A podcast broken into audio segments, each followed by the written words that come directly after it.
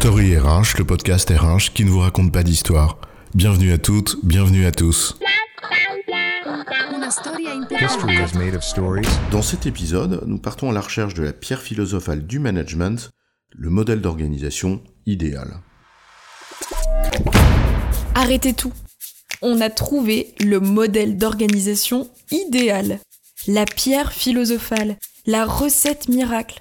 Il suffit de suivre à la lettre les 5 bonnes pratiques de notre benchmark opérationnel hyper concret for good tech green bidule et vous n'aurez plus aucun problème. Mon rêve, la performance durable dans l'incertitude, sans risque, grâce à un modèle qu'il me suffit de dupliquer. Et concrètement, c'est satisfait ou remboursé ton truc? Euh. Ben. En fait, c'est-à-dire que. Oui, oui, bah c'est bien ce qui me semblait. Spoiler alerte, la réponse était dans le titre. Il n'y a pas de modèle idéal. Et j'entends les petits malins là au fond de la salle qui vont nous dire euh, qu'on affirme ça juste parce qu'on l'a pas encore trouvé. Alors désolé de vous décevoir, mais non, le modèle d'organisation idéal n'existe pas. Alors, c'est quoi l'histoire?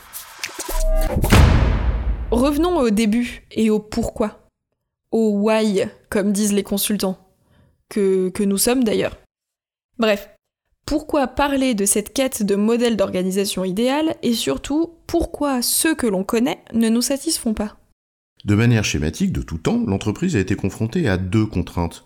Être efficiente là maintenant, c'est la condition de sa survie, et s'adapter constamment pour continuer à être rentable dans la durée. Et le problème est simple à exprimer. On connaît les modèles d'organisation qui favorisent l'un ou l'autre, mais pas l'un et l'autre simultanément, en même temps. Expression bien connue qui marque l'existence d'un paradoxe qu'il faut gérer. Les modèles issus du taylorisme, ça répond très bien à l'enjeu de productivité, mais leurs propriétés sont antagonistes à celles des modèles qui favorisent l'adaptabilité ou l'innovation, qui eux reposent plutôt sur des structures plus plates, moins hiérarchiques, plus transverses en mode projet. L'étude des modes managériales est finalement assez révélatrice de cette quête. Elles ont toutes une finalité de même inspiration. Ouvrir un modèle taylorien trop rigide pour s'adapter seul aux évolutions de son environnement. Mais en fait, au fond, il suffirait peut-être de continuer à chercher, non? C'est pas parce qu'on n'a pas encore trouvé le prince charmant qu'on doit crier sur tous les toits qu'il n'existe pas.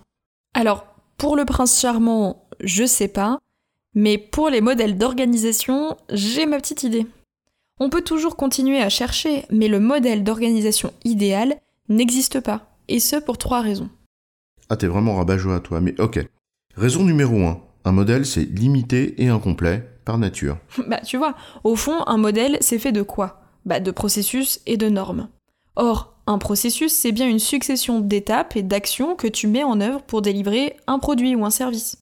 Tu décris étape par étape ce qu'il faut faire pour satisfaire le client final. Mais dans un monde complexe qui change en permanence, sans cesse, très très vite, eh bien, un processus, aussi complet soit-il, ne peut pas tout prévoir. L'incertitude est partout, le contexte évolue en permanence, et on ne peut donc pas prédire tous les paramètres à intégrer dans le modèle une bonne fois pour toutes. Et un modèle, bah, ça se change pas tout seul. C'est figé. Et c'est la deuxième raison qui explique que le modèle d'organisation idéal n'existe pas. Ah bon, t'as pas un processus comme ça le matin qui se lève en disant tiens, on devrait faire différemment. C'est bizarre. Bah non. Et, mais même si on l'aidait, ce modèle, un petit coup de pouce, et hop, on le fait évoluer.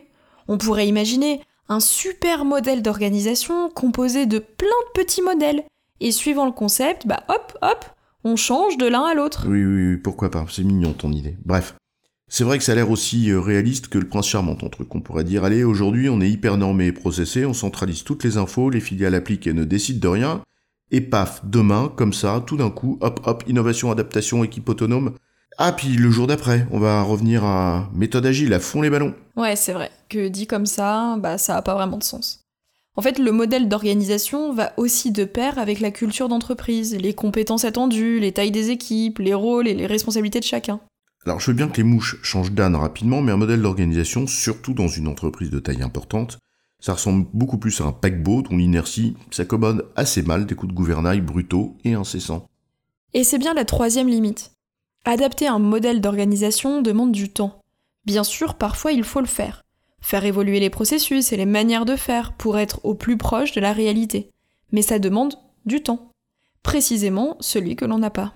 Alors on peut certes changer tous les ans et mettre l'organisation sous tension en pensant s'adapter, Mais en réalité, tant que les processus ne changent pas, ce sont les personnes qu'on met sous tension et on n'a pas résolu le problème. Ah tiens, j'ai une idée. Puisqu'aucun modèle ne convient, bah on arrête tout. On arrête les modèles. Stop les processus. On arrête tout. Ce serait pas finalement ça notre modèle idéal? La fin des modèles, pour reprendre les mots de Gary Hamel.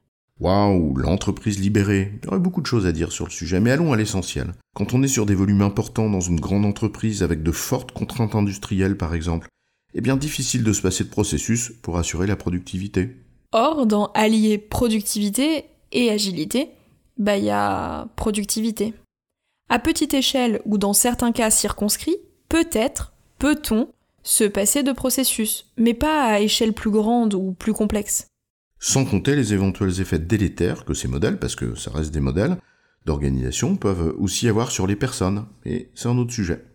Pour simplifier, on connaît les imperfections des modèles connus, et aucun ne semble véritablement répondre à la double exigence dont les entreprises ont besoin. Et en l'absence de modèle théorique idéal, les entreprises expérimentent. Oui, car elles n'ont pas le choix, c'est la difficulté qu'elles ont à résoudre, donc elles essayent, euh, parfois en se laissant un peu charmer par les sirènes de certains, qui prétendent détenir la nouvelle pierre philosophale. En résumé, si on connaît les modèles d'organisation qui nous permettent de favoriser la productivité ou l'adaptabilité, on ne connaît pas celui qui permettrait de combiner les deux en même temps. Or, cette quête d'un modèle idéal est vraisemblablement vaine pour trois raisons. Un modèle est par nature incomplet, il ne s'adapte pas tout seul, et le faire évoluer demande trop de temps. J'ai bon chef? Oui, tu as bon, mais on va pas en faire toute une histoire. Story RH, le podcast RH qui ne vous raconte pas d'histoire. Retrouvez tous les épisodes sur storyrh.fr.